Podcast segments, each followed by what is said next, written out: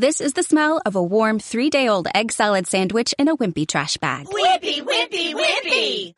Blech. And this is the smell of that same sandwich in a hefty, ultra strong trash bag with new Fabuloso lemon scent. Hefty, hefty, hefty! Smell the difference? When life gives you stinky, get Hefty Ultra Strong with new Fabuloso lemon scent. It smells like clean, freshly picked lemons. So no matter what's inside your trash, you can stop the stink and smell the lemon.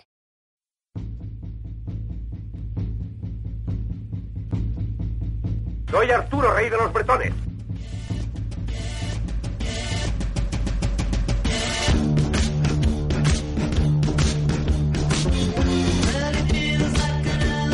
¿Rey de los qué? De los bretones. ¿Quiénes son los bretones? Todos nosotros, todos somos bretones. Y yo soy el rey. No sabía que teníamos un rey. Creí que éramos una colectividad autónoma. Pues te equivocas. Vivimos en una dictadura, una autocracia que se autoperpetúa y en la que las clases trabajadoras. Estamos con lo de las clases. Ese es el que es la cuestión. Es que el pueblo. Es decir, los trabajadores tienen que emanciparse, esa es la primera idea. Y la emancipación de los trabajadores vendrá de ellos. La revolución, la emancipación de los trabajadores tiene que ser hecha por nosotros. No vamos a esperar o a confiar en nadie de fuera, en nadie ajeno a, a nosotros. Donde hay esclavos, hay revueltas. Donde hay esclavos, hay resistencia.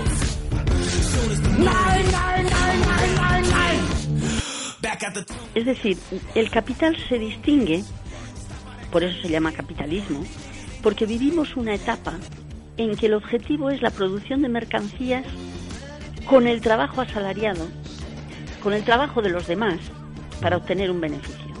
Y entonces, cuando se habla de capitalismo, estamos hablando de capital, que es al mismo tiempo una forma de relacionarse socialmente. La historia a martillazos.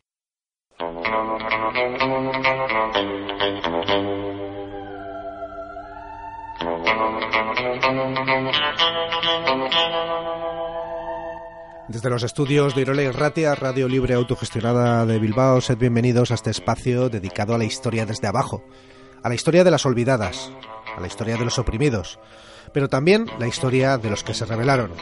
Bienvenidos a la linterna de Diógenes.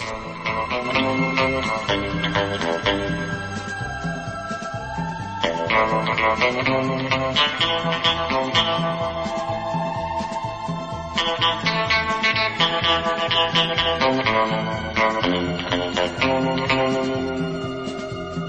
las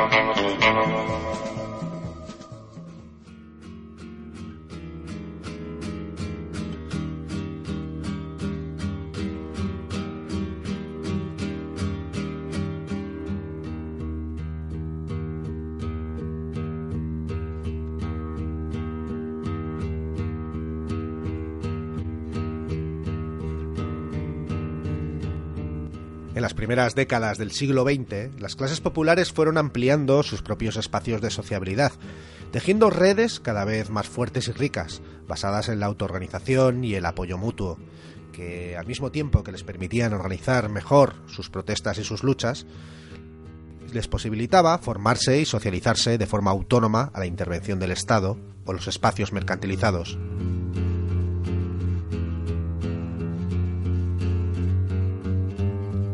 De entre todas las regiones de la península, aquellas con influencia mayoritaria del anarquismo fueron allí donde esas redes se desarrollaron con mayor riqueza y fuerza.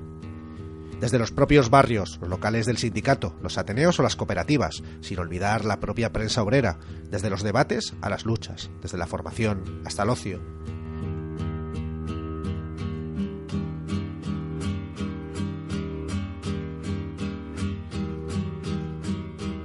Una rica esfera pública proletaria que les impermeabilizaba de la cultura de masas, que empezaba a popularizarse en el resto del continente, pero difícilmente podía penetrar en los barrios obreros, enriquecidos por estas prácticas de sociabilidad.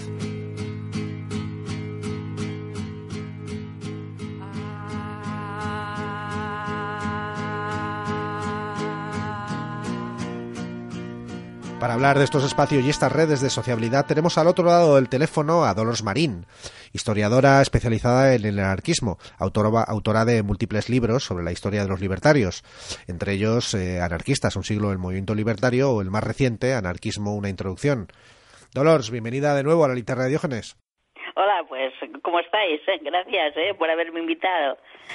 Eh, como queremos presentar, representar un poco la vida cotidiana de la clase trabajadora de, aquella época, de los años 20 y 30, ¿qué te parece si para empezar nos centramos un poco en, un, en un barrio como La Torrasa, en el municipio de Hospitalet del Llobregat?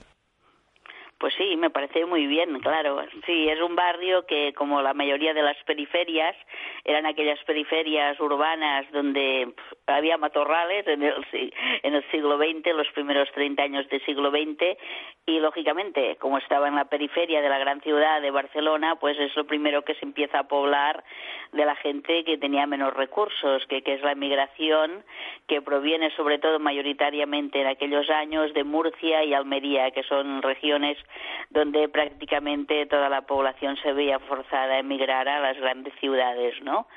Y entonces nos encontramos con que es un laboratorio perfecto esta zona de la Torrasa para estudiar un poco qué pasó con todas estas periferias barcelonesas de, de su época, ¿no? Eran, era un sitio donde la gente tenía unas condiciones durísimas para, para vivir, ¿no? No había de nada. O sea, era prácticamente descampados y a partir de ahí esa gente pues tenían que tener agua que no tenían porque no había fuentes públicas. O sea, bueno, es que no tenían prácticamente de nada para vivir. O sea, era, era muy bestia las condiciones de vida y donde se fue creando también un, tejido industrial, ¿no? Donde fueron acudiendo quizás eh, también, eh, digamos, eh, las gentes más, humildes, ¿no? Fueron barrios, digamos, construidos a nivel que se iba industrializando la, la, la zona, o la región. Sí, sí, o sea, primero lo que se hace en estas zonas, por ejemplo, la Torrasa no había nada, pero eh, estaba muy cerca, relativamente cerca, 20 minutos andando del barrio de Sants y d'Ostafrancs, que se habían empezado a industrializar a finales del siglo XIX, ¿no? Las primeras fábricas. Entonces, claro, ellos viven prácticamente en chabolas, o sea, los primeros chabolistas son, son los anarquistas que están viviendo en estas zonas, eh, ya te digo, en barrios donde no había ni trazado urbano, o sea, porque realmente eran descampados, solo tienen eh, en común la carretera general que unía Sants y, los barrios de San Francs y que llegaba hasta la Plaza España y por el otro lado esta carretera seguía hasta el Llobregat, hasta Molins de Rey, ¿no? Toda esta gente se van se van instalando al lado de, esta carretera y van viviendo pero bastante mal, o sea, ya te digo, no había ni trazado urbano, no hay puntos de agua potable, que quizás lo peor, porque hay alguna fuente de, de, los riachuelos que bajan desde, desde la Serra de Colserola hasta, hasta el mar, es además una zona donde el terreno no es llano, por eso no se había edificado anteriormente, ¿no? Y entonces ellos empiezan a vivir aquí, pero ya te digo, o sea, con unas condiciones súper miserables, porque si no hay puntos de agua, eso quiere decir que tampoco hay eh, todas las, eh, las redes de alcantarillado, naturalmente tampoco hay transporte público, no hay mercados, no, no se hará un mercado hasta finales de, los años 20, casi en, en, el 30 ya, y lógicamente tampoco tienen escuelas, o sea que no hay nada que posibilite la, la relación o la vida de comunidad, ¿no? Y tampoco hay iglesia o sea, se las harán ya cuando, cuando vean que aquello es un foco anarquista increíble, entonces eh, intentarán también, pues un poco, hacer un poco como si, si los eh, estuvieran haciendo unas misiones de, de, la iglesia, ¿no? En, estos centros, ¿no? O sea, que realmente son gente que está viviendo en tierra de nadie, ¿no? Un poco, y, y además eh, el Ayuntamiento de Hospitalet es totalmente autista para con toda esta gente, ¿no? O sea, realmente no les hacen ni caso, pero sí que les cobran contribuciones esta es una de las cosas, ¿no? es, es, una, una, una situación realmente durísima para toda esta gente que, que está pasando pues del campo a la ciudad, ¿no? Y, con este contexto, para que los, los oyentes puedan, visualizarlo, en, este contexto es donde precisamente los anarquistas, bueno, de diferentes, los, los obreros, ¿no? De, los propios obreros de, de, este barrio en concreto, ¿no? Eh, pues empiezan a, a, crear, ¿no? A, construir eh, diferentes instituciones, diferentes redes, ¿no? sí, sí, claro. Lógicamente ellos van a las fábricas a trabajar, la mayoría de ellos, las mujeres, realmente están todas empleadas en lo que son la industria textil catalana, o sea, muchas de ellas trabajan en la fábrica Trinchet, que estaba en un barrio muy cercano, en Santa Eulalia, que es una que, que tiene, bueno, creo que hay más de 2.000 trabajadoras en la Trinchet, otras trabajarán en la España industrial, eh, luego hay varias fábricas pequeñas, y los hombres, fíjate tú, trabajarán todos en la construcción, porque esta zona de Hospitalet es donde se empiezan a instalar la mayoría de ladrillerías, algunas están instaladas en el actual campo del Club de Fútbol Barcelona, toda la zona donde hubo las universidades, aquello eran ladrillerías, y además eh, los que no trabajan en el sector de la construcción trabajarán en lo que se llama los hornos del vidrio, que son vidrierías, ¿eh? que también son industrias muy precarias, pero lo más bonito de estas industrias es que algunas de ellas ya son cooperativas, porque lo que esta gente ya, ya están haciendo, eh, pero a finales del siglo XIX, principios del XX, es a veces entre todos intentar alquilar un terreno y en vez de dar el dinero al patrón, pues ya crear cooperativas y entre todos explotar pues lo que sería una ladrillería cooperativa o un horno del vidrio, que son las primeras industrias que pueden hacerse como cooperativa, pero donde no hay no es necesaria una gran inversión. A diferencia del textil, donde has de comprar pues los telares, instalar la fábrica, buscar fuentes de energía, etcétera. En cambio, una ladrillería solo necesitas pues el trabajo humano ¿eh? y a veces muchos de, estos ladrillos podían ser secados al sol. Entonces, claro, es, son, son bastante fáciles de autogestionar, ¿no? O sea, entonces ellos, por ejemplo, crearán una, una ladrillería que se llama La Redentora, que el nombre lo, dice todo, ¿no? Y además será inscrita en el registro con un nombre de todos los socios, que son socios cooperativos, o sea que empieza un poco eh, el asociacionismo casi a la misma vez que ellos van llegando a la ciudad, ¿no? Y, y claro, a veces se sindican dentro del mismo trabajo, sea en las fábricas o en los talleres, o a veces ya intentan emprender estas acciones cooperativas. Fíjate que este barrio de la, de la Turrasa, que, que será muy célebre en los tiempos de la guerra civil, porque eso era CNT FAI, ¿no? Es el barrio donde se, se cría desde muy pequeñito, llega allí con, con cuatro o cinco años Josep Peirats, que es el que dejó los volúmenes sobre la CNT, pero es el sitio donde también se, se se criarán como niños pues muchas figuras importantes del movimiento libertario español. Incluso cuando llega García Oliver a Barcelona va a ver a estos anarquistas, le encuentran le ayudan a encontrar trabajo en un barrio de Sants como camarero. Es un sitio frecuentadísimo también por Durruti, eh, por, por todo, lo, incluso por Masoni, que luego se pasó al trentismo. O sea, la mayoría de líderes sindicales eh, de la CNT relacionados con el mundo de la construcción o relacionado con el mundo de los hornos de vidrio que, que uno de los exponentes mayoritarios también será pues Peiró, eh, que será ministro de Industria cuando la guerra, pero que era, la era perdón, era vidriero también, pues todo este, este movimiento de hombres, sobre todo del sector de la construcción y del vidrio, pasaría pues por barrios como la Torrasa, y como la Torrasa eh, sería casi todos los barrios periféricos de, Barcelona de la época, o sea, sería el caso de Santa Coloma de Gramenet, sería el caso de Badalona, etcétera, etcétera, todo lo que rodea eh, la gran ciudad que es Barcelona, ¿no? Y sobre todo el, es importante el concepto de migración en estos barrios, ¿eh? que hay catalanes, que hay catalanes que, que estaban ahí viviendo o, o que se van integrando de, dentro de, de, estas redes, pero sobre todo es personas que van llegando del campo a la ciudad. Esto sería la, la constante en, entre todos ellos, ¿no? Eh, profundizando un poco en el caso este de, la migración, eh, ¿había puntos de encuentro, por ejemplo, para que los migrantes, eh, la gente que según iba llegando, a los que acudían precisamente para buscar trabajo, vivienda y demás, donde organizado desde los propios obreros? Sí, sí.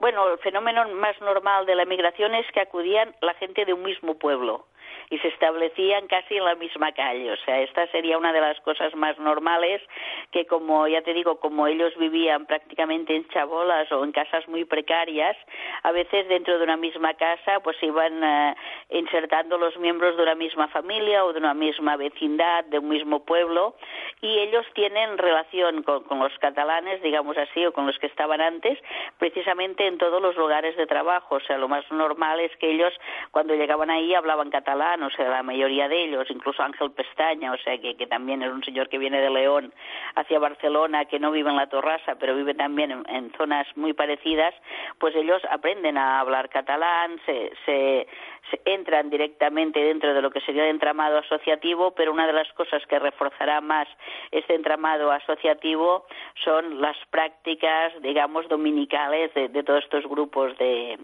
de los anarquistas, ¿no? O sea, porque a la que pueden los anarquistas abren una escuela o abren un ateneo en estos barrios donde eh, desde, el, desde el ayuntamiento pues no les hacen ni caso, pues ellos intentan pues conseguir un local, abrirlo por la mañana y por la noche y entonces aquí sí que se empiezan a crear redes de sociabilidad entre todos, o sea que, que era muy normal pues que, que dentro de, un mismo Ateneo pues hubiera gente de todas las regiones que estaban allí pues o, que habían llegado antes y, entonces sí que ahí se establecen eh, niveles muy importantes de relación entre todos ellos. Ellos no se perciben tampoco como emigrantes, o sea, ellos saben que hay un patrón que los explota, que, sí, que acostumbra a ser catalán, que es la burguesía catalana, pero también tienen compañeros como ellos, pues que además piensa que todos los valencianos que nos llegan en aquellos años todos hablan catalán, o sea, el mismo Peirats viene de la Val d'Uixó, tenemos muchos, mucha emigración de la zona de Castellón, por ejemplo, y de la zona de Alicante, que estos no tienen problema con, con el idioma, ¿no? En un principio, pero sí que tienen muchos problemas culturales, digamos porque realmente todos son analfabetos, todos los que están llegando, pero también los que los que eran originarios de Cataluña también, o sea, al nivel de, de de analfabetización entre toda, toda la gente trabajadora es brutal, por, precisamente por la falta de escuelas públicas y precisamente porque hay una voluntad clarísima de, de, dejar al pueblo en la ignorancia y esta sería una de las puntas de lanza de toda esta gente, intentar capacitar a sus hijos. Es que la gente que yo entrevisté hace muchos años, que son la generación que hará la guerra civil, toda esta gente había empezado a trabajar a los siete, ocho y nueve años. O sea que fíjate tú que por ejemplo, estas cuadrillas de ladrilleros se llevaban a los niños para poder hacer eh, más ladrillos en menos horas, porque además uno, de los fenómenos es el trabajo a destajo en los hornos de vidrio y las ladrillerías a cuenta del patrón. Eh, no te pagaban por horas, te, te pagaban por piezas. Entonces muchas unidades familiares iban juntas a trabajar, o sea, el padre con sus hijos, ¿no? Entonces era un sistema de explotación de los niños, pero inmediato, ¿no? Mismo Peirats lo explica en sus memorias, ¿no? Como él veía y como se lo habían hecho a él, que con siete, ocho, nueve años en los hornos del vidrio, pues los capataces pegaban a los niños, ¿no? Para que trabajaban más, para que no se durmieran, o sea que el castigo físico era una cosa muy a la orden del día dentro de, los talleres, ¿no? Que, esto es brutal, ¿no? Y entonces esta gente, pues se rebelan, se rebelan, pero inmediatamente ante toda esta toda esta violencia que, que están viviendo cada día. Y lo mismo pasaba con las niñas. O sea, mi abuela concretamente era una trabajadora de Cantrinchet y empezó a trabajar a los ocho años, o sea que, que era lógico que fuera analfabeta, o sea, ella aprendió a leer porque su padre era republicano, pero fíjate tú que, que el trabajo de niños a partir de ocho y nueve años eh, era una constante a principios del siglo XX y además este trabajo de niños está durando hasta muy entrados los años 20 porque, o sea, una cosa eran las leyes, que a partir del 6 se empieza a pedir que los niños no trabajen tantas horas, y otra cosa es la picaresca de los patronos que no, se, saltaban las leyes a la que podían. Entonces, claro, lo que intentan hacer los anarquistas eh, muy desde abajo es concienciar al obrero de que vale más que deje de, ganar unas pesetas o unos céntimos y de educación a su hijo. O sea, es una, una lucha constante, ¿no? Este intento de capacitación de la clase trabajadora para, para poder cambiar el, el porvenir, ¿no? Entonces, claro, lo primero que harán los anarquistas es intentar eh, estos días de fiesta que, tienen, pues llenarlos de eh, actividades culturales y una de las armas importantísimas sería el teatro social. Empiezan a representar obras de teatro donde los que ganan son los trabajadores, o sea, son obras de Joaquín Dicenta, El pan de piedra, El sol de la humanidad, etcétera, o sea, intentarán hacer obras de teatro donde puedan concienciar a sus vecinos, sobre todo, y a sus compañeros de trabajo, de que se puede ganar al patrón, o sea, empezar a, ver un poco, eh, o sea, a romper esta pared contra la que, la que estaban condenados continuamente a estrellarse, ¿no? Entonces, como te digo, una cosa sería lo que hacen, o sea, los sábados y domingos a la que tienen un local, empezar a hacer trabajo social, eh, teatro social, luego por las noches capacitación de personas mayores, o sea, los que saben alguna cosa enseñan a los otros. No hay nadie titulado dentro de los anarquistas como maestro, aparte de los maestros racionalistas, pero los mismos vecinos, los mismos militantes enseñan unos a otros. El que sabe francés porque ha estado emigrado, pues les enseña francés, el que sabe matemáticas, intentan así un poco ir capacitándose, ¿no? Y esto es importantísimo.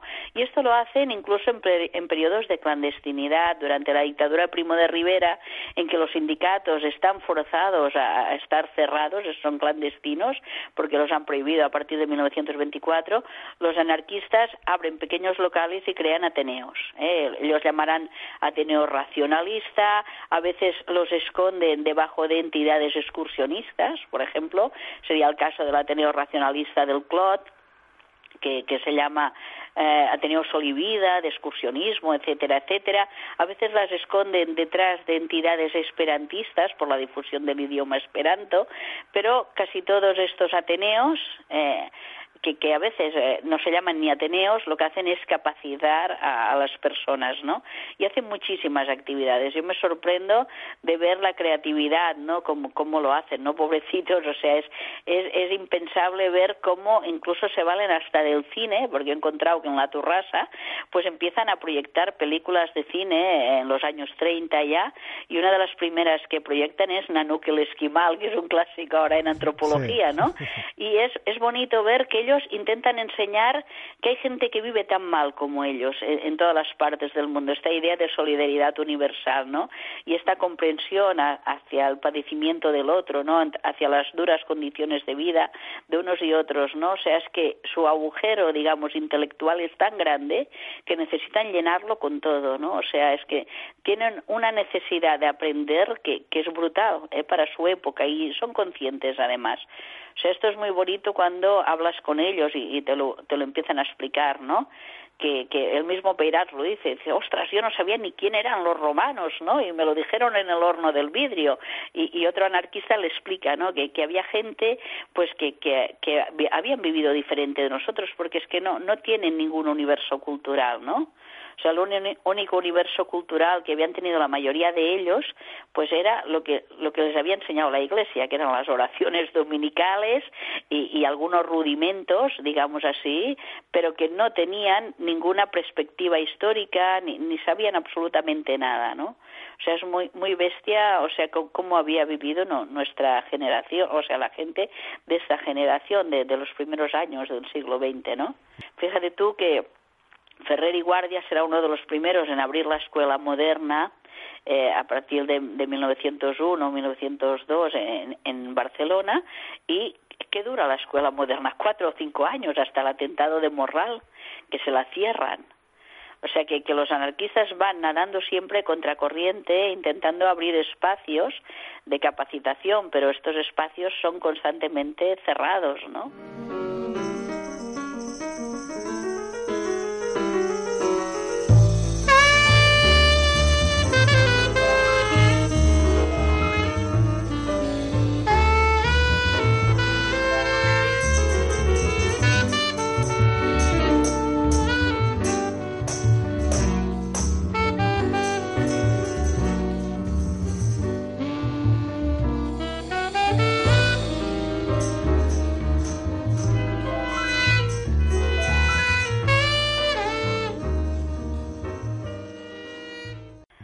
Nos has estado hablando, has mencionado los Ateneos y bueno, entiendo que aparte de, por ejemplo, de clases, ¿no? De, enseñar eh, lectura, ¿no? De, clases de historia, que creo que si no me equivoco el propio Peirach estuvo dando clases de historia en, en Ateneo de Torrasa.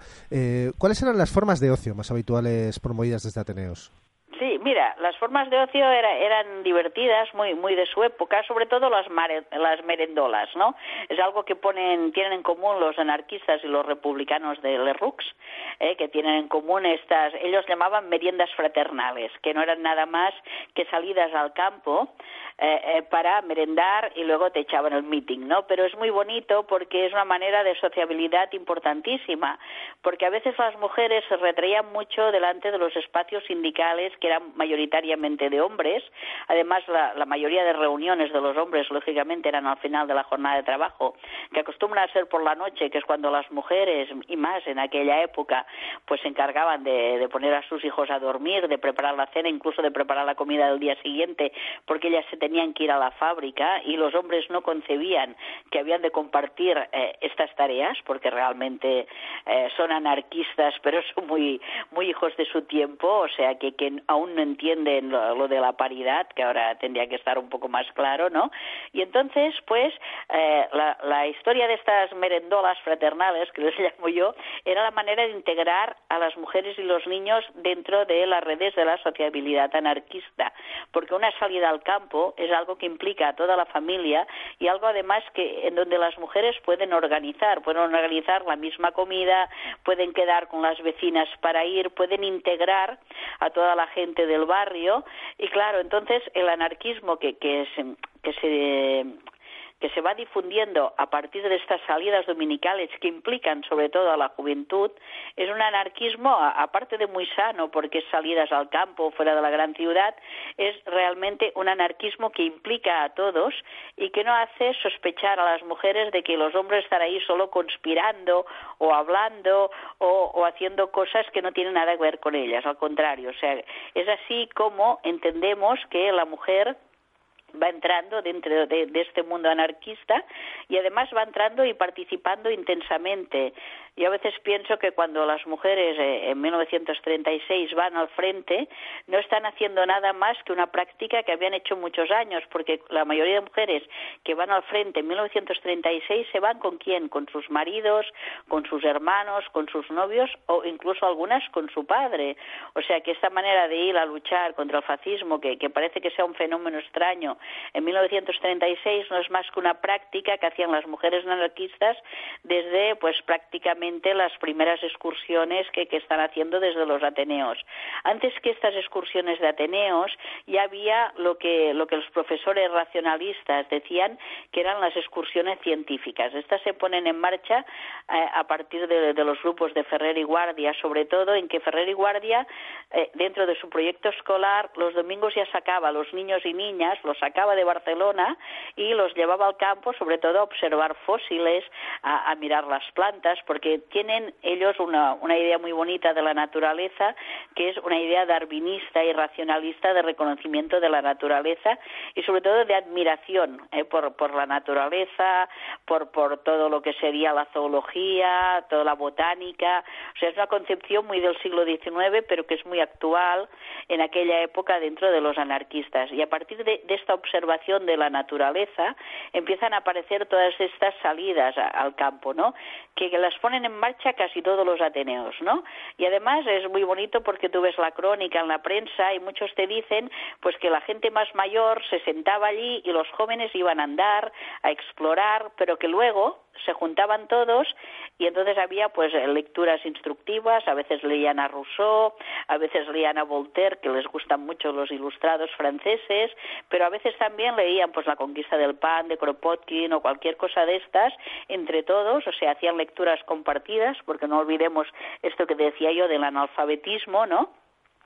Y además pues a veces pues eh, hablaban entre ellos o conspiraban porque en estos círculos era muy difícil de que pudiera llegar la policía. En un café eh, un policía puede estar infiltrado y oír a los hombres conspirar, pero es mucho más difícil que la policía pueda desplazarse dentro ya de los círculos anarquistas a hacer estas, estas salidas dominicales, ¿no? Incluso hay algunos grupos que, que aprovechan los hombres para hacer prácticas de tiro en plena montaña, ¿no? Que, que son los grupos de, eh, o sea, los hombres de los grupos de afinidad. Y todo esto pasa en los domingos, cuando ellos salen cerca de Barcelona, concretamente pues la gente de Collblanc y la Turrasa, pues irá hacia la zona de, del actual Pedralbes o cogerán el tren y, se irán hacia las zonas de Martorell o las montañas de Montserrat, o sea que un poco van explorando todo el terreno cercano a, a la gran ciudad, pero en estas salidas dominicales que para mí son muy importantes, como redescubrimiento del paisaje y también como apropiación de, un paisaje que no era suyo, pero que le sirve muchísimo para acercarse sobre todo a las ciencias naturales y a esta idea darwinista o racionalista, ¿no? De que, de que hay un mundo por descubrir y un mundo que, que puede ser gozado. Incluso todas estas salidas les acercan también a algo que, que es una base importante dentro del anarquismo, que era todo el socialismo utópico, esta idea de vuelta al campo, de vuelta a la naturaleza, incluso una idea muy ecológica, porque además nunca ellos se proponen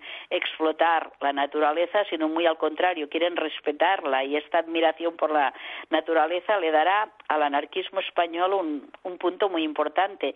Fíjate tú que cuando eh, ellos deciden eh, en 1936 cuál es el proyecto anarquista por, por, la que, por el que se decantan será el municipalismo libertario y esta idea un poco de, vuelta al campo, ¿no? de tener sus huertos, de, de poder cultivar, estar en armonía con la naturaleza, ¿no? que, es una idea que nos viene de Fourier ya, o sea, esta idea de, de gente viviendo en una casa en forma de herradura donde delante hay jardines y en la parte de atrás están los huertos, ¿no? este compatibilizar la industrialización, pero también con el mundo agrario, ¿no? Luego lo reprenderá años después Murray Bookchin, pero siempre es la misma idea, esta, esta idea un poco de, de Rousseau, ¿no? del buen salvaje, ¿no? De, estar en armonía con la naturaleza.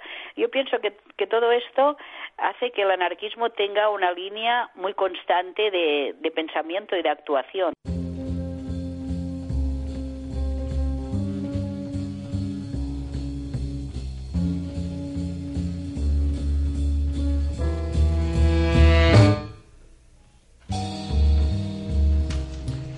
No sé si ustedes se habrán dado cuenta, pero se acerca la primavera.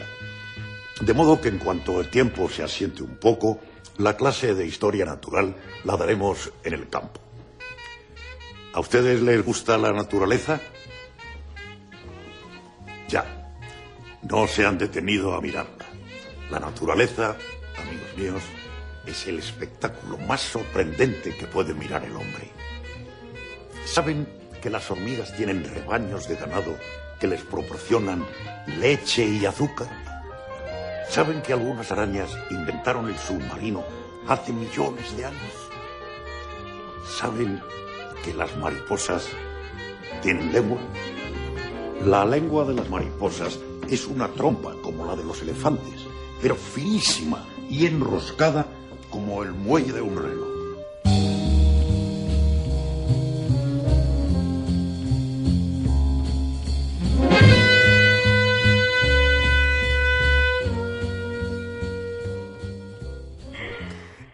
Nos has mencionado eh, los grupos de afinidad. Eh, ¿Qué eran los grupos de afinidad y, a qué se dedicaban? Pues mira, los grupos de afinidad son los grupos anarquistas de defensa, que aparecen sobre todo, casi siempre acompañan al anarquismo. Bakunin ya expresa la idea un poco de los grupos conspirativos ¿no? al entorno del anarquismo, precisamente porque siempre han de estar un poco a la defensiva de la acción policial que, que va en contra del anarquismo. Pero en, nuestra casa, en el caso de, de España, los grupos anarquistas se desarrollan en los años durísimos del pistolerismo en Barcelona, desde 1917 hasta 1923 en que después de ver que, que la CNT, que, que, ha aparecido en el año 10, es un sindicato que funciona, pues los patronos deciden acabar por la vía violenta contra los, los líderes sindicales, ¿no? Y se pone de moda, pues, el tiro en la nuca, el ir a buscar al dirigente sindical a su casa y matarlo. Concretamente, mira, hablando de Collblanc, que decíamos, hay bastantes episodios de pistolerismo en Collblanc, o sea, algunos de los primeros líderes que son muertos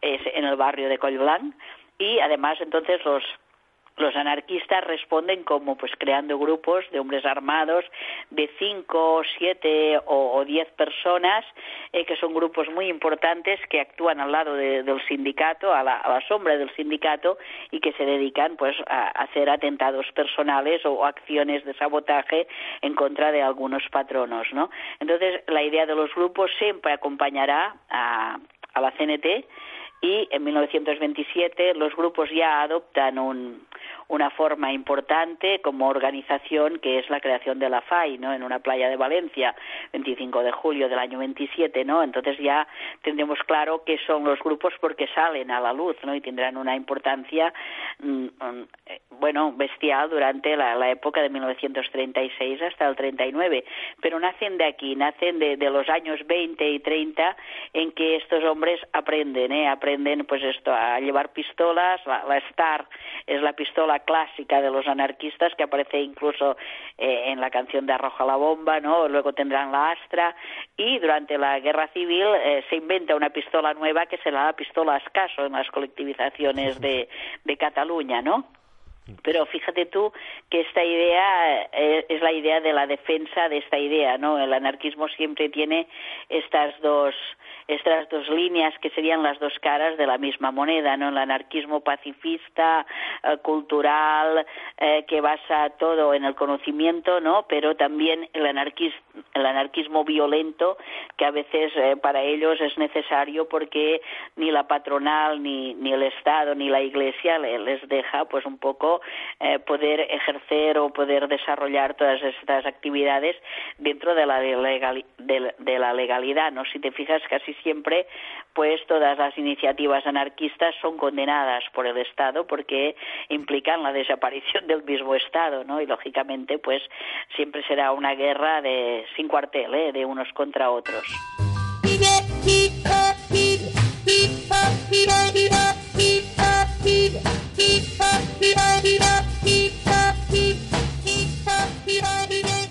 Ha dado un, una imagen del anarquismo, de siempre la pistola, siempre... No, señor. Hubo que emplear la pistola también, pero principalmente se basó en la concienciación de, la gente a través de la labor cultural, para crear lo que se, deseamos como un mundo nuevo. Los anarquistas es el pueblo el que ha de adquirir una conciencia revolucionaria, conociendo primero la realidad para poder cambiarla.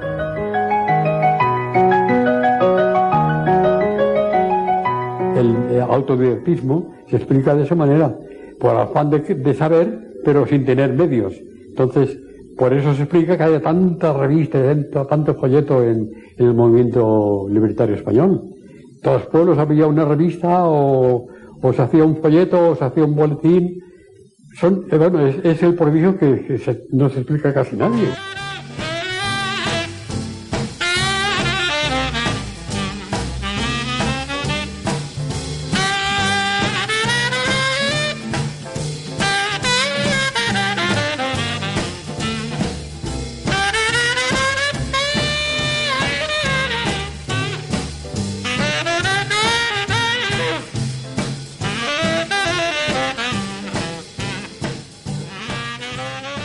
Si, hablamos de socialización, uno de los pilares que forman los valores y la perspectiva que tiene una persona del mundo eh, son sus lecturas. Eh, en estos años los anarquistas sentían pasión por algo que siempre se, había negado a la clase trabajadora, eh, la letra impresa. ¿Los obreros escribían y editaban sus propias revistas y periódicos? Sí, sí, esto es una esto lo dice Fidel, Miró en, Vivir la Utopía, yo me tronchaba cuando lo explicaba, ¿no? Dice, a la que se juntan tres anarquistas hacen un periódico y, y es verdad, ¿no?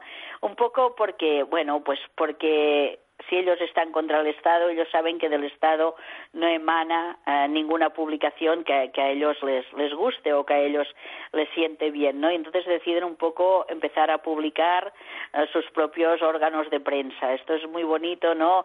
Fíjate tú que cuando aparecen eh, aquí en España incluso las primeras asociaciones obreras casi todas son siempre del arte de imprimir, ¿eh? porque el, el, invento de Gutenberg realmente pulveriza el monopolio de la Iglesia cuando aparece creo que es en, 1400 o 1500, ¿no? En, el Renacimiento, ¿no? O sea, sí, a mediados del siglo XV, creo. Sí, sí que sí. O, sea, cuando aparece, ellos enseguida, la Iglesia contraataca y en el Concilio de Trento ya se inventan aquello que es el índice. ¿Y que es el índice? Los libros que están prohibidos. Que el Papa dice, estos libros no se pueden leer. ¿Por qué? Porque realmente la, lo que hace la imprenta es reventar aquel monopolio de los copistas, eh, que aparece muy bien en el nombre de la rosa, ¿no? Que los curas eh, decidían qué libros podían ser leídos y qué libros podían ser copiados y cuáles no. A, partir de que aparece la imprenta, la gente puede imprimir por su cuenta, es el caso de, la enciclopedia de Diderot y de Alambert, ¿no? Que pueden volver no solo a, imprimir cosas, sino volver a explicar el mundo desde otro punto de vista, o sea, desde una manera nueva de, de volver a explicar todo lo que sería el mundo. Y los anarquistas lo tienen clarísimo porque son hijos de la ilustración, ¿no? O sea, los anarquistas ven que una imprenta en sus manos, un órgano de prensa, es un portavoz importantísimo de algo que les había estado negado, que, era la letra impresa, ¿no? O sea, poder hacer un periódico para, para un anarquista era lo más. ¿Por qué? Porque ellos siempre eran vapuleados en los periódicos oficiales, ¿no? Entonces, para ellos, tener un órgano de prensa o poder republicar un libro, entrarlo de contrabando en España, que lo hacen muchísimo, ¿no? O, poderlo distribuir, eh, pues, a escondidas es fundamental, ¿no? Fíjate tú que una de las puntas de lanza de, estas asociaciones anarquistas es la distribución y propagación dentro de los grupos anarquistas de los primeros folletos de, de contracepción, de control de la natalidad. Ellos mismos llaman los neomaltusianos, ¿no? Y entonces eh, todo esto está prohibido por, por la Iglesia y por el Estado. Y además les pegan unas multas a la, cuando los pillan brutales, ¿no? Pero ¿qué están haciendo? Están diciendo a los obreros no tengáis tantos hijos porque no los podréis mantener. Y no solo no los podréis mantener, sino que no los podréis educar. Que esto es lo que, lo que explica pues el, amigo de Bakunin y el amigo de Ferrer y Guardia cuando hacen la o sea, eh, Paul Robin, eh, que, es uno de los fundadores de la Liga Maltusiana, ¿no? O sea, dice un buen nacimiento y una buena educación garantizarán que, que estos niños sean hombres el día de mañana o estas niñas sean mujeres y puedan, eh, o sea, llegar a hacer cosas. Pero claro, si la clase obrera tenía pues cada, cada pareja cuatro o cinco hijos, difícilmente podían educarlos y podían mantenerlos. Entonces, claro, cuando los, los anarquistas pueden empezar a distribuir esta propaganda que, que aboga por el control de la natalidad, pues es importantísimo, pero se la han de imprimir ellos, la han de distribuir ellos o la han de reproducir ellos en sus órganos de prensa. Por eso es importante el esfuerzo de, de la familia Montseny cuando editan la revista Blanca, primero en Madrid y luego en Barcelona. Esto es, eh, es lo que leen la gente de todos estos grupos anarquistas o lo que leen los ateneos, ¿no?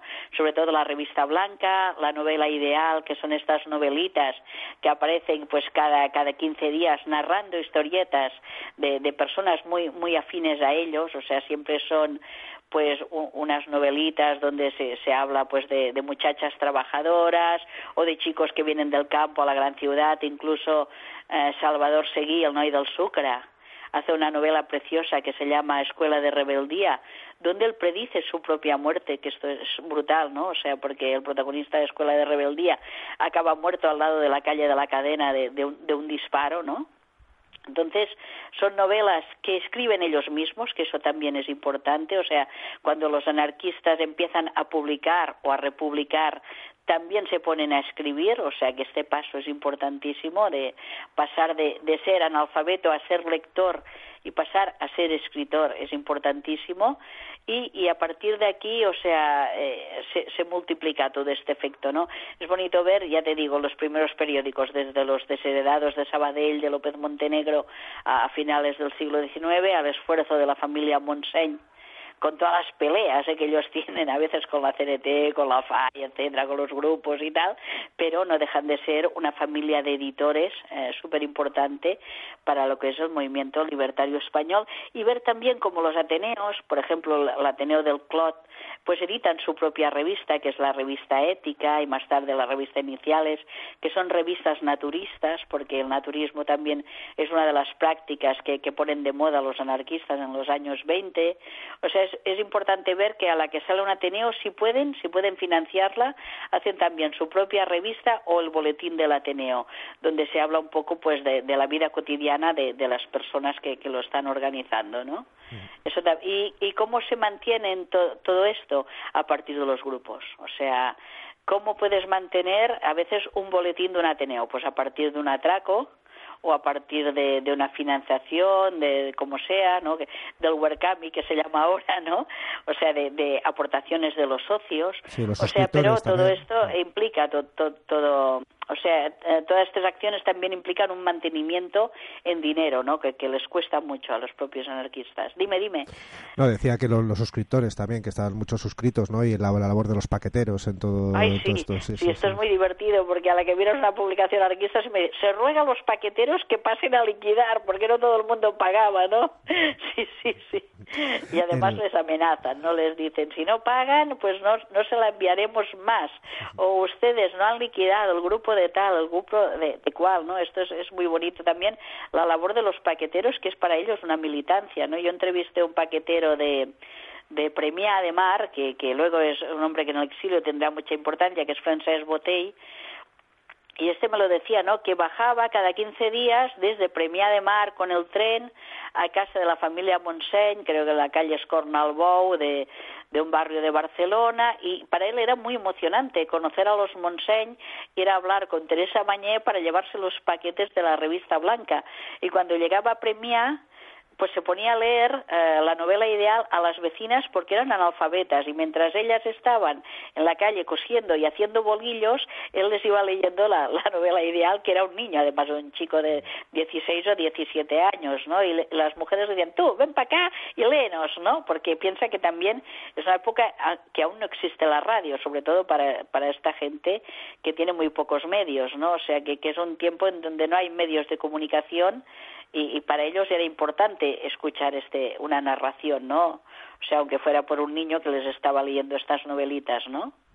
La cantidad de, publicaciones es eh, casi inabarcable. De hecho, eh, Paco Madrid recientemente ha hecho bueno, un, índice ¿no? de, publicaciones y, ya ese índice es casi inabarcable.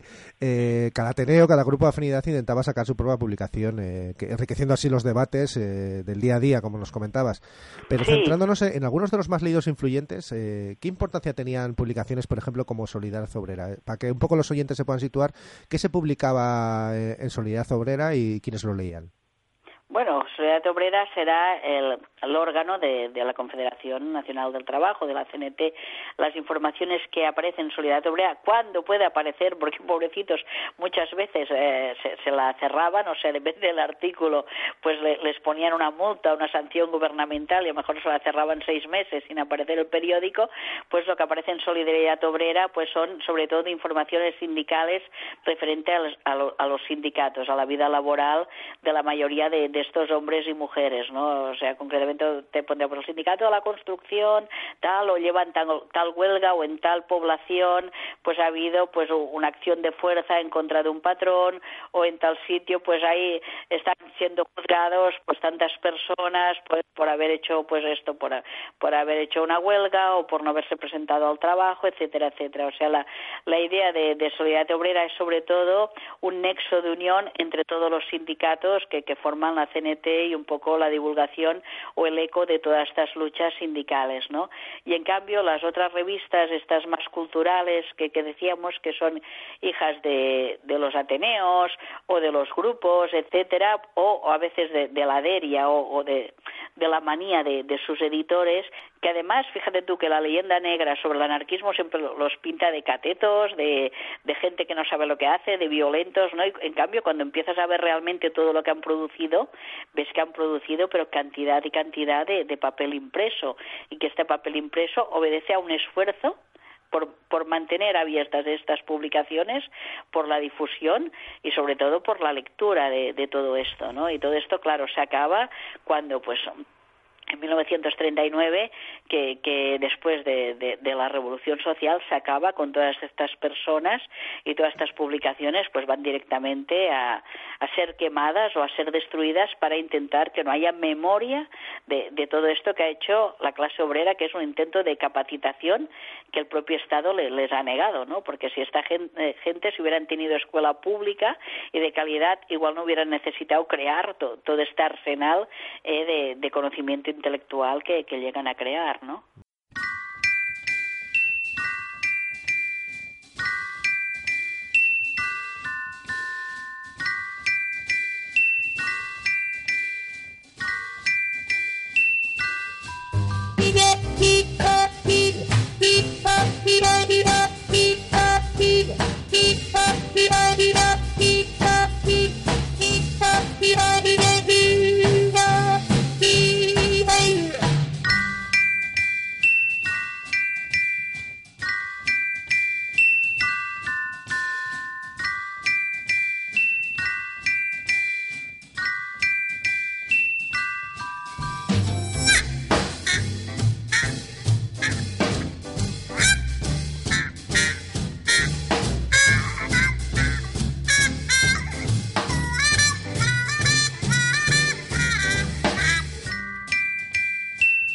Sabíamos que existía un mundo que no era nuestro, puesto que era el que, el que detenía a nuestros padres, el que nos dejaba sin trabajo, es decir, el mundo capitalista de una burguesía, sabíamos que existía, puesto que éramos víctimas de ello, ¿no? Pero nosotros estábamos educados con un entusiasmo que esperábamos que eso fuera posible, que eso se acabara y que la sociedad fuera de una manera más justa, más igualitaria. Encontré gusto a la lectura y después cuando me iba hacia la barraca, pues como en, invierno en particular, me paraba en las farolas de gas o a leer un poco una hoja o me paraba en un escaparate que había luz y después salía corriendo, leía otra página y así. ¿eh? Pero y, trabajé de sombrero hasta que llegó la República.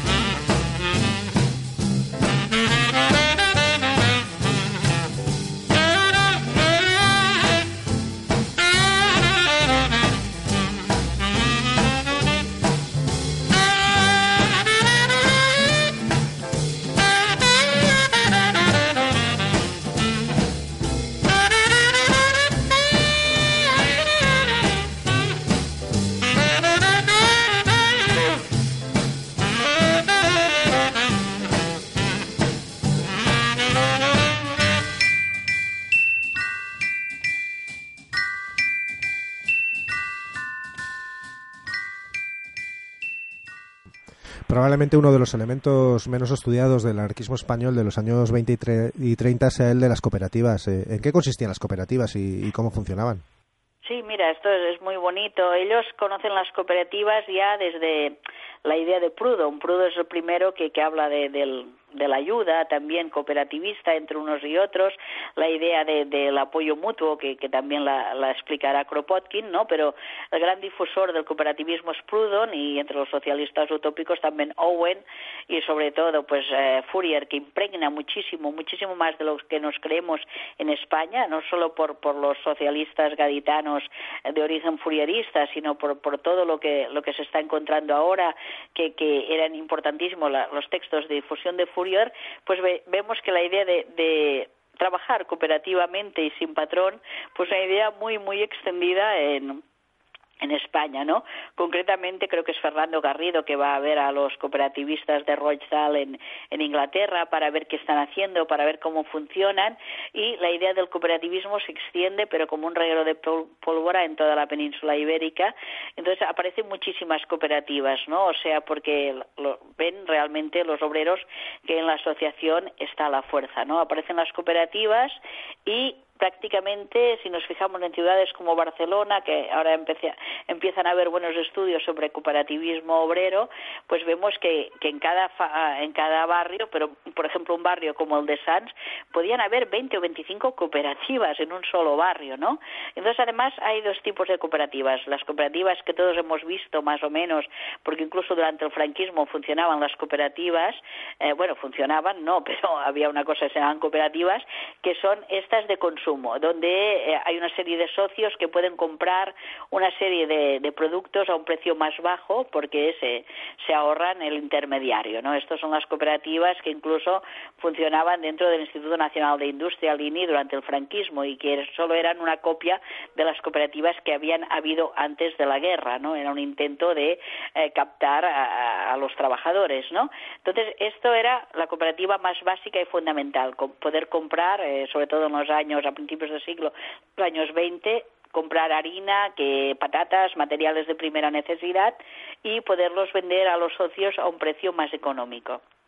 Pero hay otra cosa mucho más interesante dentro de las cooperativas, que son estas cooperativas de producción de las que yo te hablaba antes, ¿no? De, poder instalar una ladrillería o instalar un horno de vidrio, que era lo más barato, o poder hacer algún otro tipo de trabajo cooperativo. Se habían dado cooperativas de producción entre los pescadores eh, catalanes en la Costa Brava. Esto lo explica, por ejemplo, alguno de los primeros cooperativistas españoles o, o catalanes, ¿no?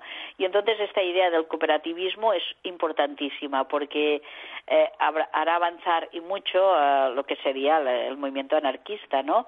Durante muchos años se pensaba que una cooperativa no era más que un reformismo, y entonces algunos anarquistas decían que, no era bueno estar en cooperativas porque lo que se había era de forzar la sociedad a, que reventara, digamos así, hacer la revolución social.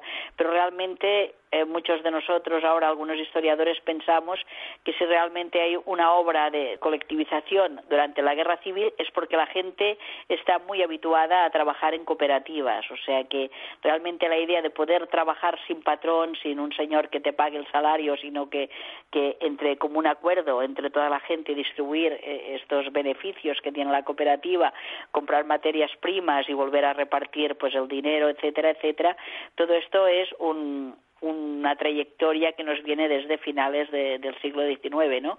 Porque tenemos cooperativas importantísimas en, todo el entramado social catalán, por ejemplo, desde finales del XIX y es importantísimo. O sea, eh, hasta ahora no hemos empezado otra vez a ver cómo funcionaban las cooperativas y también hemos visto que las cooperativas son espacios donde se puede crear una biblioteca, donde a veces también los socios cooperativos crean escuelas para sus hijos, eh, sobre todo en las de Sants, Ostafrancs, también el barrio de la Torrasa hay muchas, porque donde hay movimiento obrero hay necesidad de cooperativa, ¿no? O sea, de, de poder un poco eh, autogestionar lo que serían las compras eh, de, de los productos básicos y también intentar autogestionar lo que sería el trabajo cotidiano. Es bonito porque en la cooperativa esta de la Redentora que te hablaba antes, la ladrillería, los socios intentan también hacer pisos sociales y lo hacen, ¿eh? o sea, realmente compran terrenos y empiezan a construir pisos que se van dando a los asociados a partir de sorteos y ellos dicen que pues que al final todos sus asociados podrán tener una vivienda digna y esto es importantísimo porque piensa que, que estamos hablando de gente, como te decía, que que llegan a, la gran ciudad absolutamente sin ahorros, sin nada, ¿no? Y necesitan, pues, tener una vida digna. Entonces, por ejemplo, la, la Redentora eh, está todo, está todo en el archivo, a punto de que alguien la, quiera investigar, porque realmente están hasta las fotografías de sus socios, de, de sus sedes, porque va teniendo diferentes sedes, etcétera, y está aún por hacer la historia del cooperativismo español, que yo pienso que es importantísimo. Hemos estado hablando de, Ateneos, de escuelas, de cooperativas, eh, de diferentes espacios de, sociabilidad. Eh, en este sentido, ¿los locales de los sindicatos serían también un lugar de encuentro?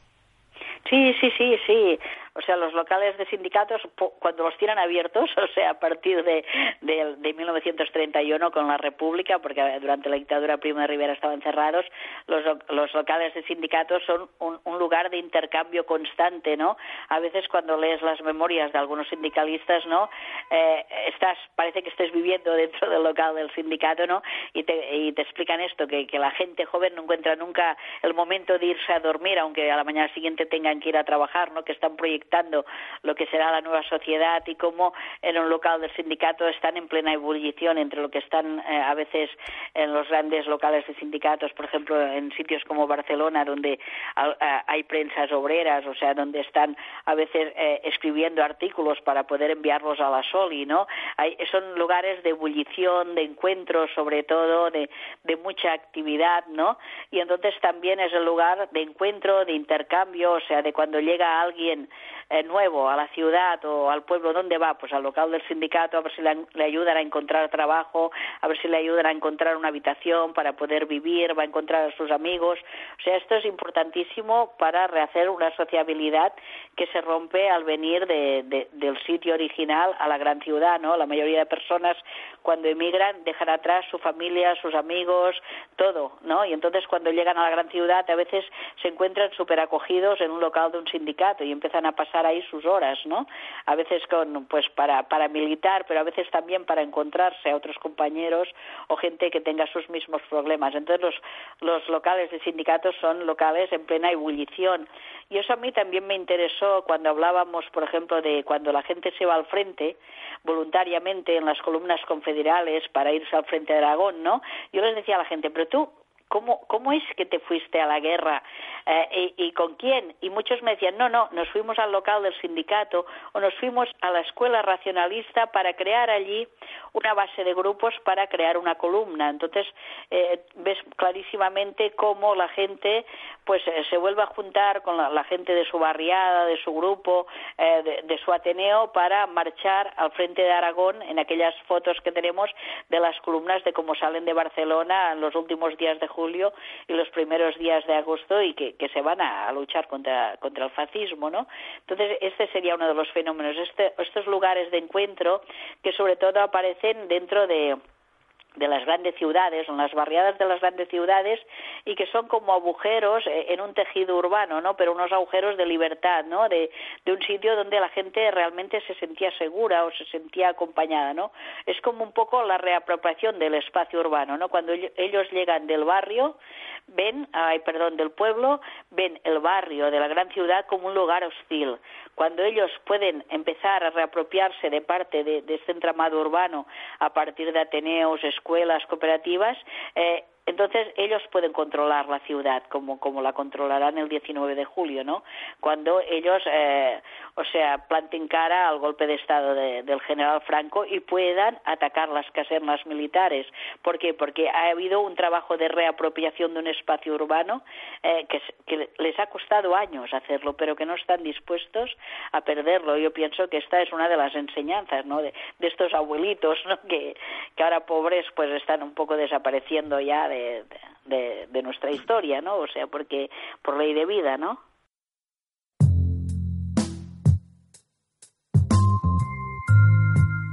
Estás escuchando La linterna de Diógenes, la historia crítica en Irola y Ratia.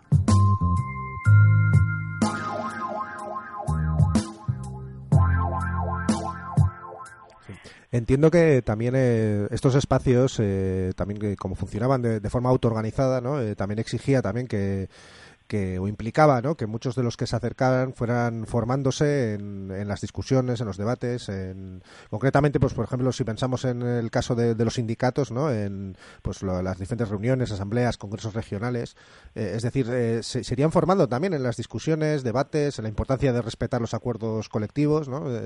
eh, haría también todo, todo, toda esta, esta función, estos diferentes espacios que implicaban también el, el trabajo, digamos, horizontal, ¿no? Y los acuerdos, las asambleas y demás.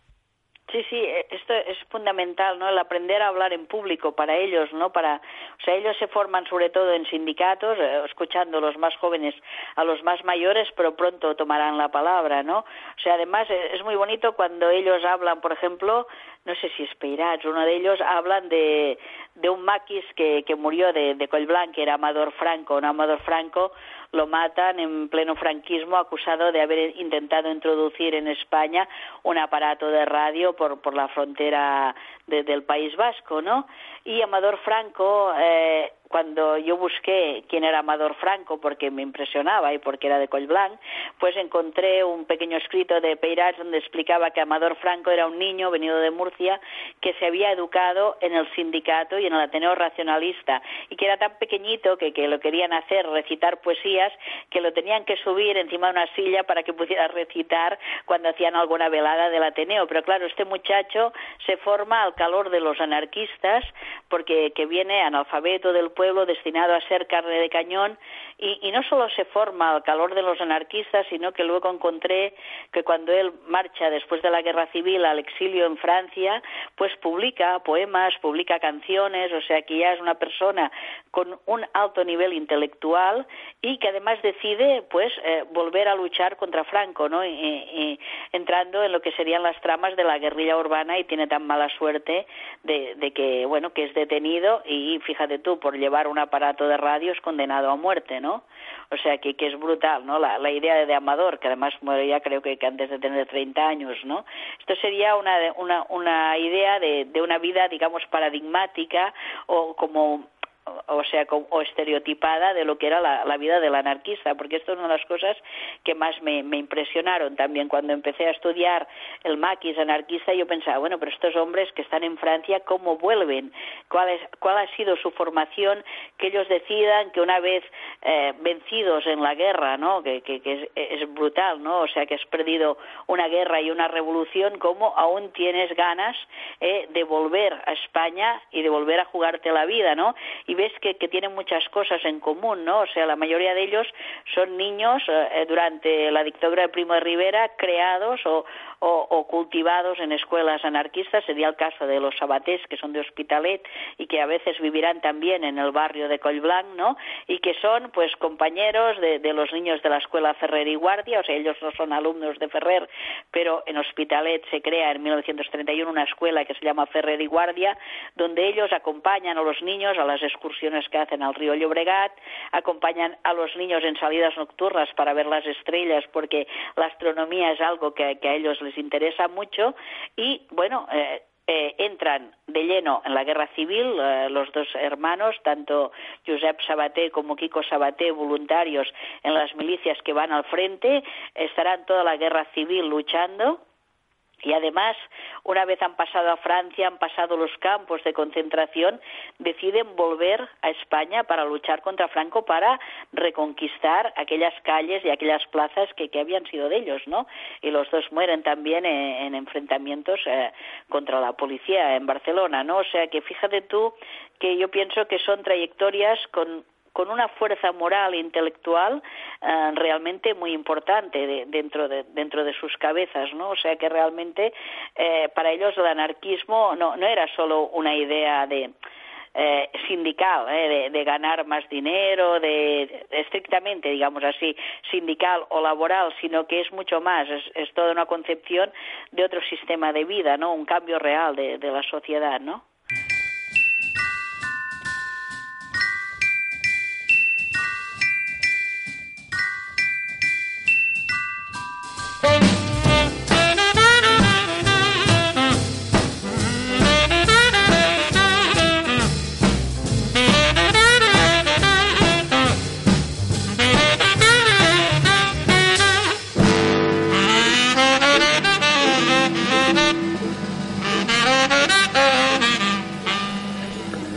Que tenía derecho a hacer las ocho horas. Fui secretario de la Federación Local y Comarcal y los que no tenían miedo, pues, venían a la organización y sentían cierta confianza en, nuestro, en nosotros porque éramos los que dábamos un poco la cara. Los problemas más duros de los campesinos y de los pueblos los han resuelto los, los grupos ácratas que había en todos los pueblecitos. Y teníamos pues un, un fervor en el hogar, en la fábrica, en el sindicato, en la calle, en la plata, y claro.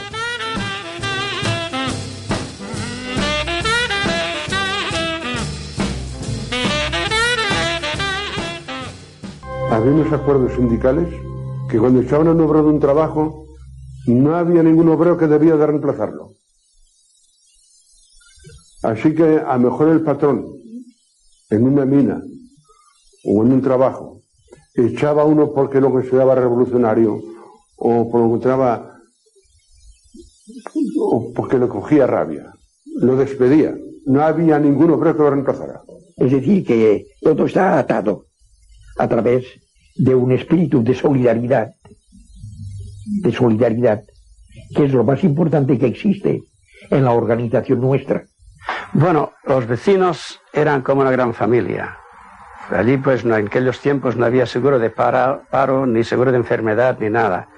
Cuando alguien caía enfermo, un vecino que hubiese tenido algunos ahorros, lo primero que hacía era ponerlos encima de la mesa y allí los dejaba, sin que hubiese ningún papel ni un apretón de manos. Cuando vuelvas a trabajar y cuando puedas me los devuelves. Y lo afectado, cuando empezaba a trabajar, peseta por peseta, poco a poco devolvía. Es una cuestión de principio, de moralidad. Es decir, que había el, hecho de la familia universal, porque era verdad, En las casas baratas todos éramos una familia. Había un sistema de turnos que se recogían los que trabajaban, los hijos de los que no trabajaban. De niño no me gustaban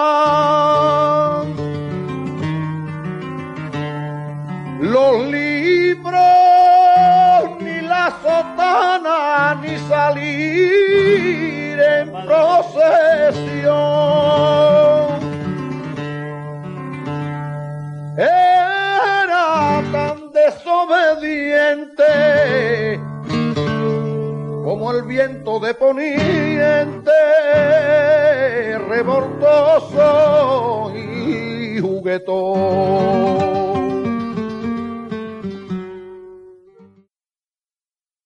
En este sentido hemos estado hablando de sindicatos, de ateneos, escuelas racionalistas, cooperativas. Eh, eh, también podemos hablar de, de, estos espacios de sociabilidad en los propios barrios como fuente de socialización. Es decir, ¿podemos hablar de apoyo mutuo entre los vecinos?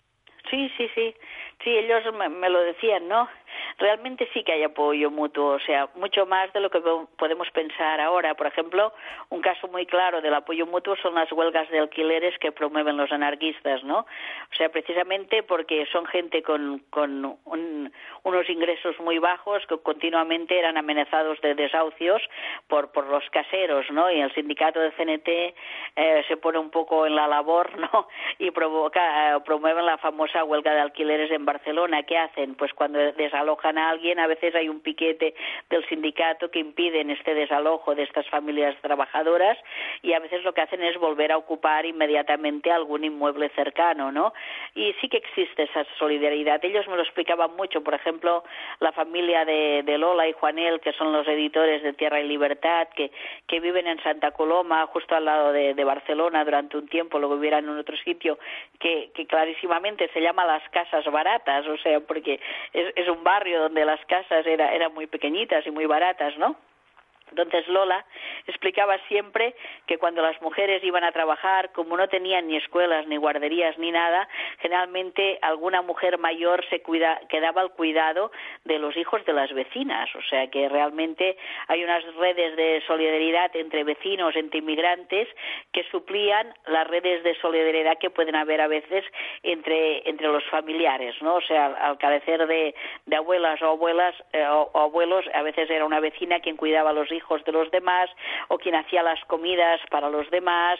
Eh, se establece esta solidaridad sobre todo en caso de enfermedad porque antes de o sea, antes de, la guerra civil no había subsidios ni de vejez, ni de paro, y ni absolutamente nada de nada.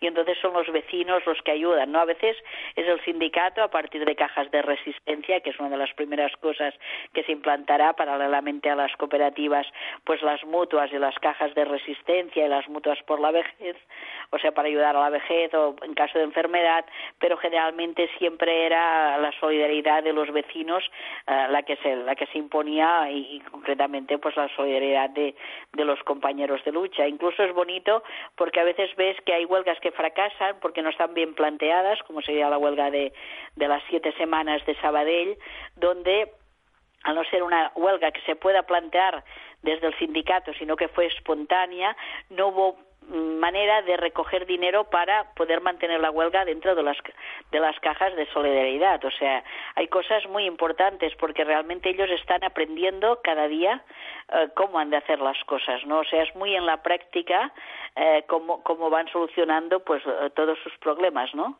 o sea la, huelga esta de las siete semanas de Sabadell que es a finales de, del siglo XIX es ya cuando empieza a, aparecer en escena Teresa Claramunt su compañero Gurri toda la generación de militantes de Sabadell que luego serán deportados a partir de la o, encerrados en el castillo de Montjuic a partir de la bomba de, de, cambios nuevos del año 96, ¿no? O sea, son mucho en los inicios del anarquismo, ¿no? Pero es como todo como un aprendizaje muy lento para todos ellos, pero que van aprendiendo, o sea, de, de cada derrota ¿eh? se va aprendiendo mucho más, ¿no?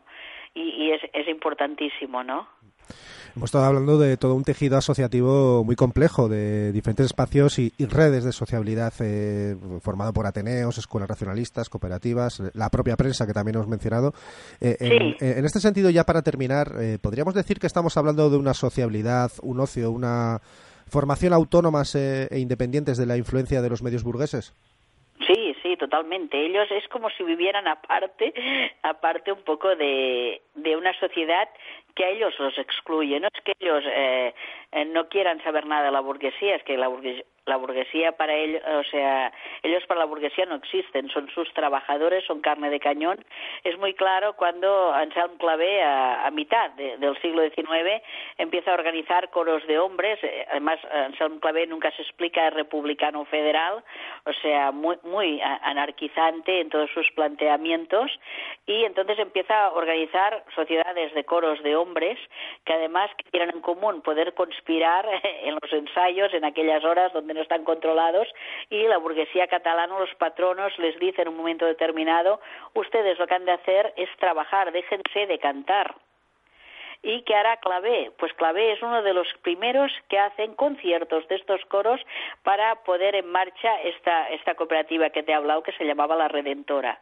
O sea, de los primeros que apoyan a La Redentora, este proyecto de, de cooperativa autogestionada, serán los coros de Clavé que ofrecerán audiciones gratuitas para o sea, bueno, que ellos no cobran para poder recoger dinero para La Redentora. O sea, que, que este tejido social que yo he explicado, que parece muy magmático, realmente está muy interrelacionado entre ellos, ¿no? Y entonces ellos tienen como todo, hay como todo un mundo alternativo eh, a, al mundo burgués. O sea, si los burgueses tienen su liceo, sus lugares de ocio, sus bailes, pues los trabajadores también tienen sus ateneos. A veces, eh, si no tienen teatro, y esto es muy bonito, los radicales, los ruxistas, les prestan sus casinos y sus teatros. O sea, esto me, me lo contaban los abuelos de Sanz. Me decían, no, cuando teníamos una obra de teatro buena, había un radical que nos dejaba un casino. O sea, que realmente hay como toda una izquierda muy coordinada en los barrios y muy simpatizante entre ellos, ¿no? Porque tienen unas prácticas culturales muy comunes, que esto no, no, no te lo he explicado. Hay unas prácticas importantísimas de resistencia a las formas eh, que tiene el Estado para controlar los individuos. Y, las, y estas prácticas de resistencia que son los matrimonios civiles, los entierros civiles, el inscribir eh, a tu hijo o a tu hija en el registro civil y no pasar por la iglesia, y estas prácticas serán compartidas tanto pues por los masones, por los republicanos, los espiritistas y sobre todo los anarquistas.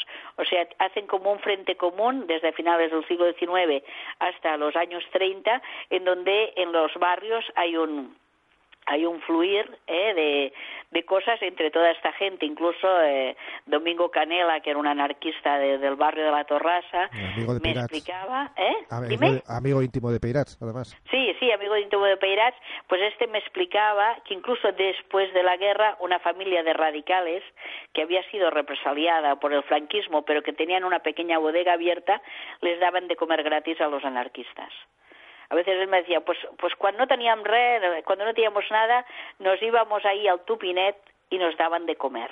O sea, imagínate.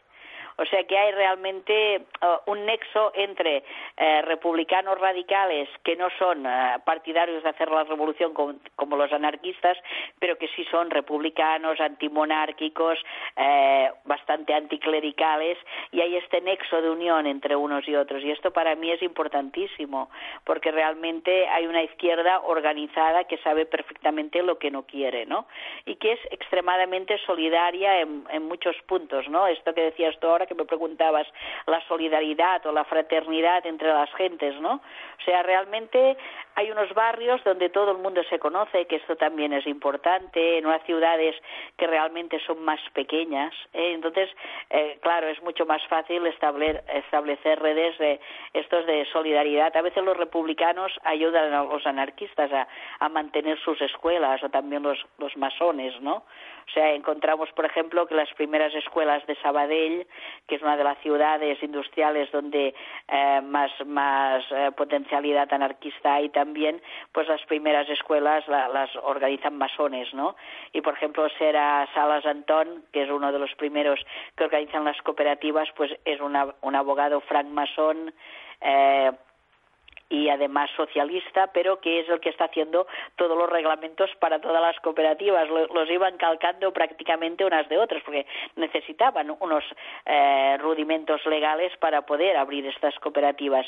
Y es prácticamente Salas Antón que, que está haciendo todos los textos de todas las cooperativas de, de Barcelona o de la provincia de Barcelona. O sea que a veces a la que empiezas a investigar vas viendo muy claramente cuáles son estas líneas, estas líneas que, que van siguiendo o que van enlazando eh, toda esta contestación a un Estado burgués capitalista, pero absolutamente violento para la gente de las clases trabajadoras, ¿no? Nos vamos a quedar aquí, pero la verdad es que eh, siempre me ha impresionado y me sigue impresionando este tejido asociativo tan rico, esos espacios y... Sí, es que es muy bonito además de estudiar, o sea, a mí, a mí me, me llena mucho, ¿no? Ver cómo como la gente tenía tanta capacidad de, de, ilusionarse por cambiar su propia vida, ¿no? Porque esto y quizás lo, lo más importante, ¿no? Estas ganas de, de, cambiar, de cambiar cada día y de luchar, porque es una lucha, pero que es una lucha, uh, digamos que, que entusiasmada, ¿no? En aquellos años, ¿no? y colectiva además. Eh... Sí, sí, muy colectiva, sí, sí. Además que que hace partícipes a todos, a las mujeres, a los niños, sobre todo, que, que los, los mete en todo este entramado de, conocimiento, a las personas mayores que además tienen su función, o sea, es muy intergeneracional y, y también eh, entre géneros, o sea, es muy participativa. Esto yo pienso que, que es la gran, el gran logro de los anarquistas. Y además esto lo, explica la Dulos Prats en el Vivir la Utopía, ¿no? Dice, una ciudad, eh, queremos una sociedad donde para todos dice porque todo el mundo tiene algo a aportar y eso es lo más importante, ¿no? O sea, seas quien seas, tenga la, tengas la edad que tengas, seas de donde seas, siempre puedes aportar algo. Esto para mí es, es fundamental, ¿no? O sea, es casi zoológico, ¿no? Como, como estas visitas que ellos hacen al campo, que, que les hacen entusiasmarse por todos los insectos o por todas las plantas, ¿no? O sea, es esta idea muy, muy natural o muy naturista que tienen, ¿no? Bueno, pues nos vamos a quedar tras este, digamos, este eh, recordar ¿no? y devolver al presente un poco esas, esas prácticas de sociabilidad. Eh, bueno, muchas gracias, Dolores, por, por habernos A vosotros. adiós, adiós, salud.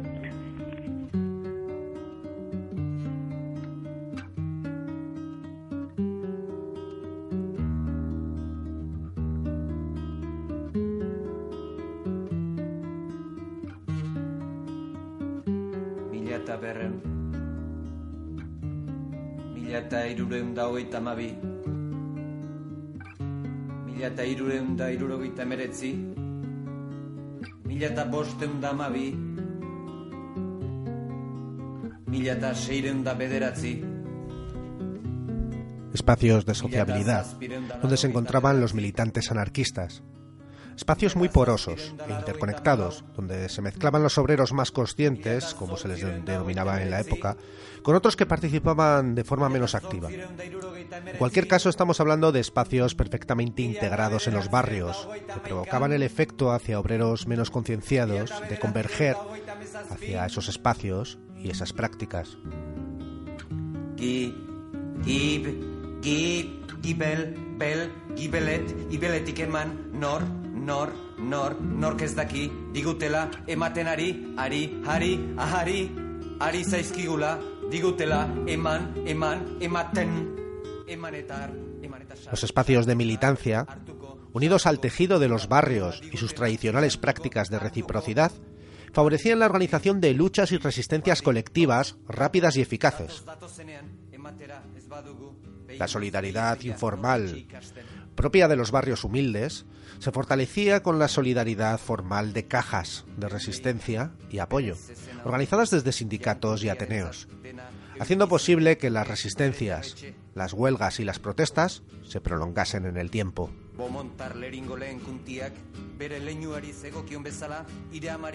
Se creaban así unas tradiciones de lucha y autoorganización colectiva que se transmitían generación tras generación, desde la propia experiencia y desde estos propios espacios y prácticas de sociabilidad.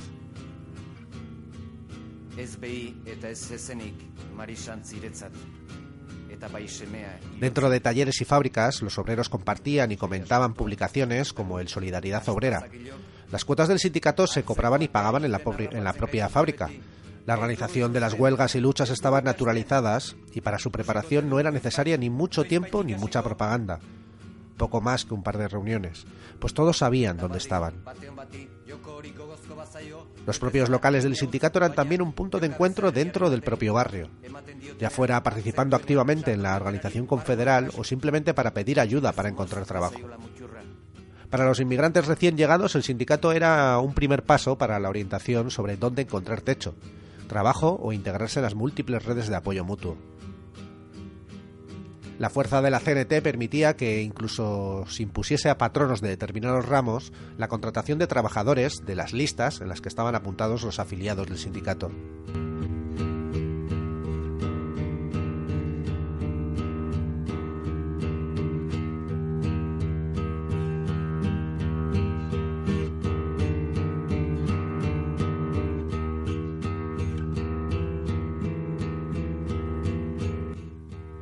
Saliendo del mundo laboral, los Ateneos ofrecían un nuevo lugar de encuentro, desde donde muchos obreros acudieron desde para aprender a leer como para participar en clases de historia, charlas de teoría política, participar en debates o utilizar la biblioteca.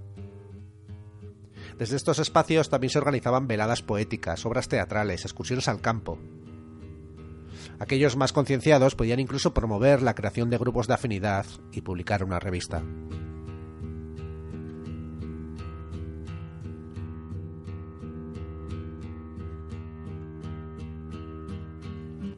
Los grupos de afinidad eran el resultado de la confluencia de esos obreros más concienciados, enfocados a funcionamientos más rápidos y eficientes, ya fuera en la propaganda como en las acciones callejeras, resistencias en manifestaciones o intimidación a esquiroles.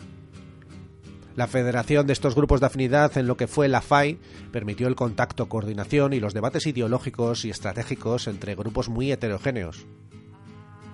Esta heterogeneidad provocó no pocas contradicciones, pero en cualquier caso enriquecía el debate y el encuentro de los miembros de esos grupos de afinidad, ya fueran los encuentros regionales o peninsulares, o simplemente por las discusiones desde las, desde las propias publicaciones de esos grupos de afinidad.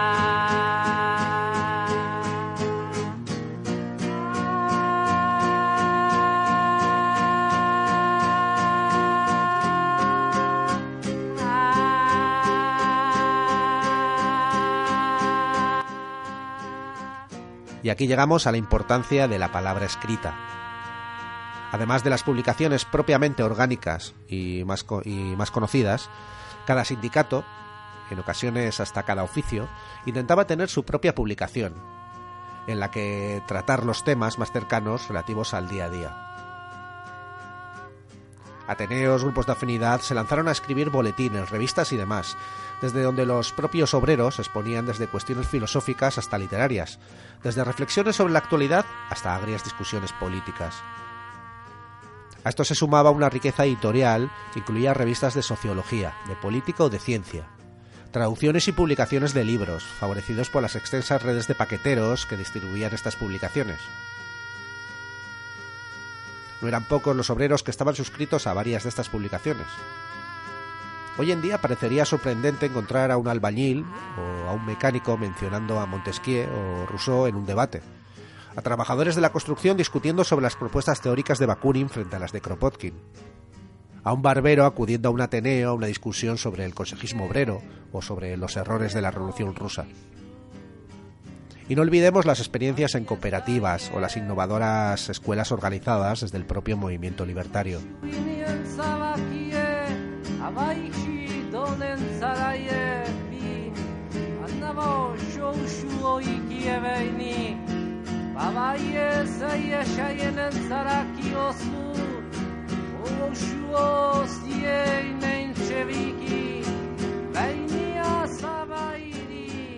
Si unimos todos estos nexos, nos encontramos con que los obreros de la época podían adquirir una formación política y cultural muy superior a la que se podía esperar de un obrero manual que se había integrado al mundo laboral a los 8 o 9 años. Estamos hablando de una compleja y rica red donde los obreros se socializaban y formaban políticamente, tanto desde las lecturas como desde los debates, desde la participación en asambleas y asuntos organizativos del movimiento, como en la participación colectiva en las luchas sociales. El resultado, una rica esfera pública proletaria, que hacía converger unos valores y planteamientos éticos y organizativos colectivos, con los que se identificaban las nuevas generaciones que se iban incorporando a esa esfera social.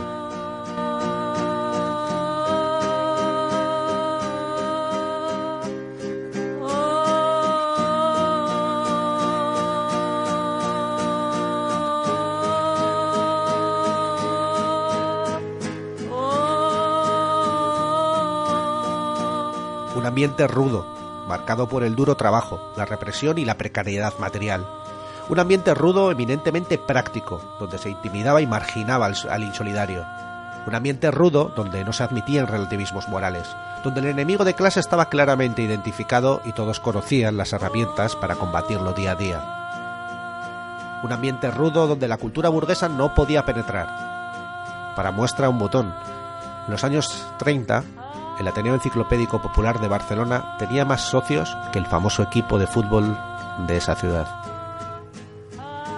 Un ambiente rudo donde se valoraba el compromiso y donde eran conscientes de que las diferentes luchas solo podían sostenerse y prosperar desde ese compromiso y la acción colectiva.